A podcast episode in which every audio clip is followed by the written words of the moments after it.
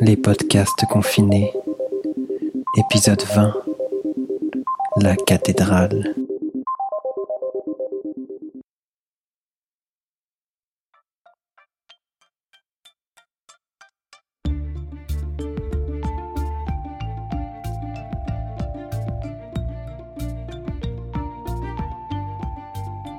Rose fatiguée. Mémoire d'une couronne qui maintenant se consumait dans son propre reflet. La lune était en train de devenir d'une pâleur à tel point humide et fragile qu'elle inondait l'âme de celui qui la regardait d'une sorte d'appréhension angoissée. Sous cette blancheur, la vaste dentelle de la cathédrale semblait se corroder, se ronger dans la contemplation vaine de sa beauté fourbue et désuète. Tandis que, plus bas, les papillons humains, prince de quelques heures, peut-être à cause de la chaleur si moite, montraient une étrange réticence à se laisser approcher, encore moins toucher. Comme si, pour leur corps, cette nuit n'était pas faite pour se donner ou se vendre.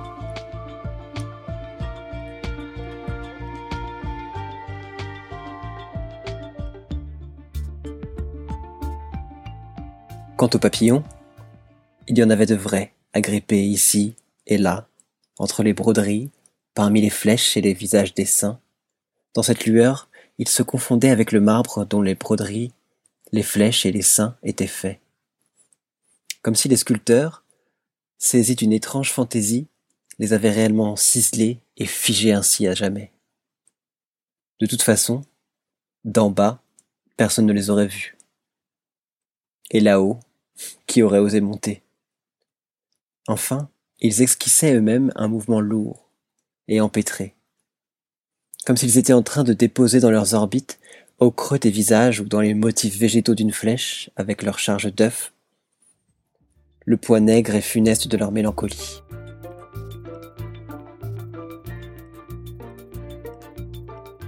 Bien qu'ayant vu les nouvelles apparitions, l'écrivain n'avait pas bougé.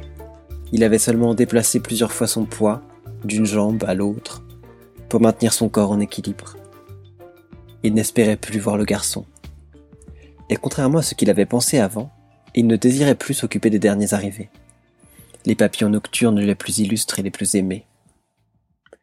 C'était comme si, au fur et à mesure que l'attente se prolongeait, au fond de lui l'expectative de quelque chose de nouveau et de différent avait grandi. Quelque chose peut-être de définitif. Du reste, pourquoi ne pas reconnaître que son arrivée même en ces lieux, sur la place au coucher du soleil, et ses tentatives de parler au garçon, n'étaient que des gestes accomplis pour un autre but. Et qu'était cet autre but? Une suspension. Une angoisse dans laquelle il lui semblait se noyer, et en même temps se libérer, comme dans une atmosphère où chaque dimension allait peu à peu se désagréger, se détruire. La même angoisse qui, depuis des années, le prenait par la main, dès le réveil. Quand, à la lumière de l'aube, sa vie recommençait, et qu'inéluctable la conscience de sa faillite refaisait surface. D'abord comme un malaise imprécis, puis comme un remords. Enfin comme une certitude absolue, la conscience de son échec humain. Une certitude qui, peu à peu, se tordait dans ses muscles, en lui procurant une douleur plus physique que morale. La même angoisse qui lui faisait comprendre à quel point, parmi tant de gestes accomplis, parfois avec une fureur absurde, parfois avec une joie rageuse et muette, toujours avec une tension désespérée. Il lui en manquait toujours un, qu'une expérience, oui, restait encore à réaliser. Dans l'amalgame, dans le grumeau de gouttes duquel il était issu, pour enfin se dissoudre et glisser dans la paix de la mort et du néant. Cette mort, et ce néant qu'il voyait là, depuis des années, comme la seule preuve crédible du sacrifice et de la douleur d'avoir accepté l'existence. Dans ces moments, il lui semblait que son corps, ce corps trapu de taureau chauve et un peu fou, était traversé par une multitude de courants et de frissons, comme si d'un coup une légèreté nouvelle le poussait en avant, toujours plus loin, vers où il l'ignorait.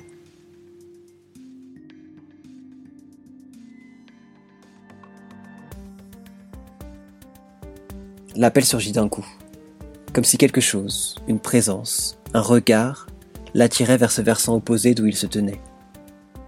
Il détourna les yeux des flèches. Il regarda. Qui était-ce? Il ne pouvait pas comprendre.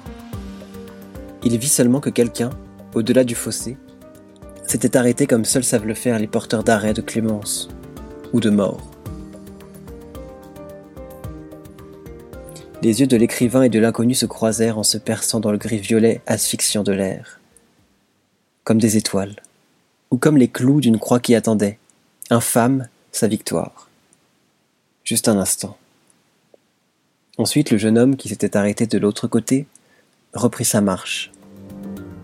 Si on l'avait châtré soudainement, si on avait enfoncé un couteau dans son aine, si on avait bu en une seule gorgée tout le sang qui le liait à celle qui l'avait généré,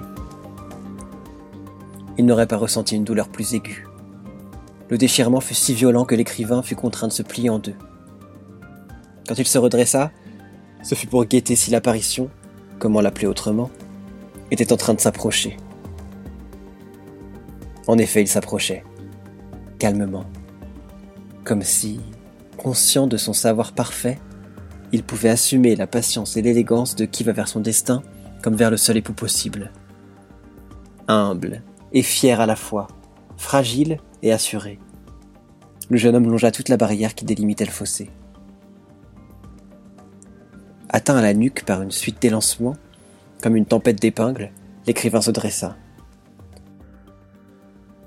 Il n'osait plus regarder maintenant. Seul l'accroissement constant des piqûres lui donnait la mesure de l'approche de l'inconnu. Au même moment, à l'intérieur de lui, le long vide, la peur, la suspension de toujours était rongée par la présence physique de celui qui s'approchait. Voilà. Il était là, derrière son dos. Vous attendez quelqu'un? murmura le jeune homme. L'écrivain se retourna. Deux yeux le regardaient avec une douceur profonde, déchirée et prémonitoire. Deux yeux, ou quoi d'autre? De tessons de ciel, d'infini, de l'inatteignable ciel, de larmes. L'ombre de deux ailes sur l'étendue silencieuse de la neige, deux cœurs minuscules, comme ceux des nourrissons, qui s'étaient mis à battre doucement devant lui. Non, fit l'écrivain, serrant sa tête entre ses mains. Et d'un coup, ce fut comme la certitude de revoir quelqu'un qu'il avait déjà vu, connu, rencontré, et peut-être désespérément cherché. Il osait à peine se demander où il avait déjà pu voir ses yeux. Puis machinalement, mais avec l'effort de tous ses nerfs, il ajouta Mais qui vous a dit que j'attendais ici? Personne, répondit avec naturel le jeune homme. Il était, dans la torpeur veloutée de la lune, le seul être à trembler. Comme une petite feuille, la dernière restait sur les branches d'une désolation hivernale. L'écrivain le fixa longuement.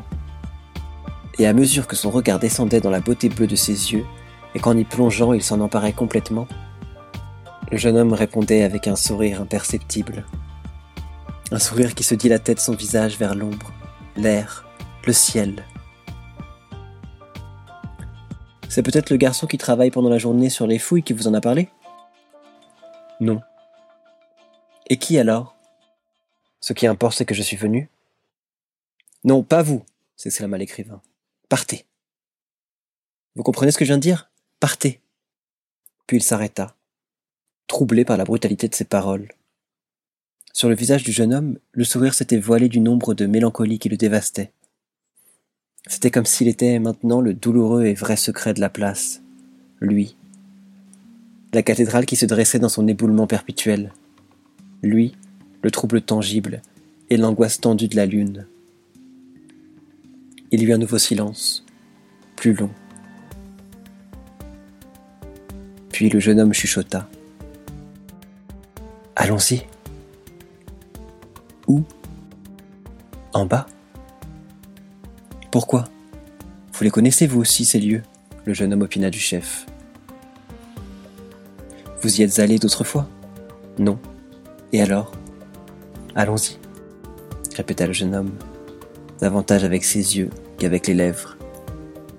Et sans rien ajouter, il se pencha. passa sous la barrière et se dirigea vers l'ombre qui menaçait le fossé. L'écrivain regarda autour de lui. Puis en tremblant, il le suivit comme quelqu'un ou quelque chose qui l'appelait depuis une profondeur dont il n'avait jusque-là soupçonné l'existence.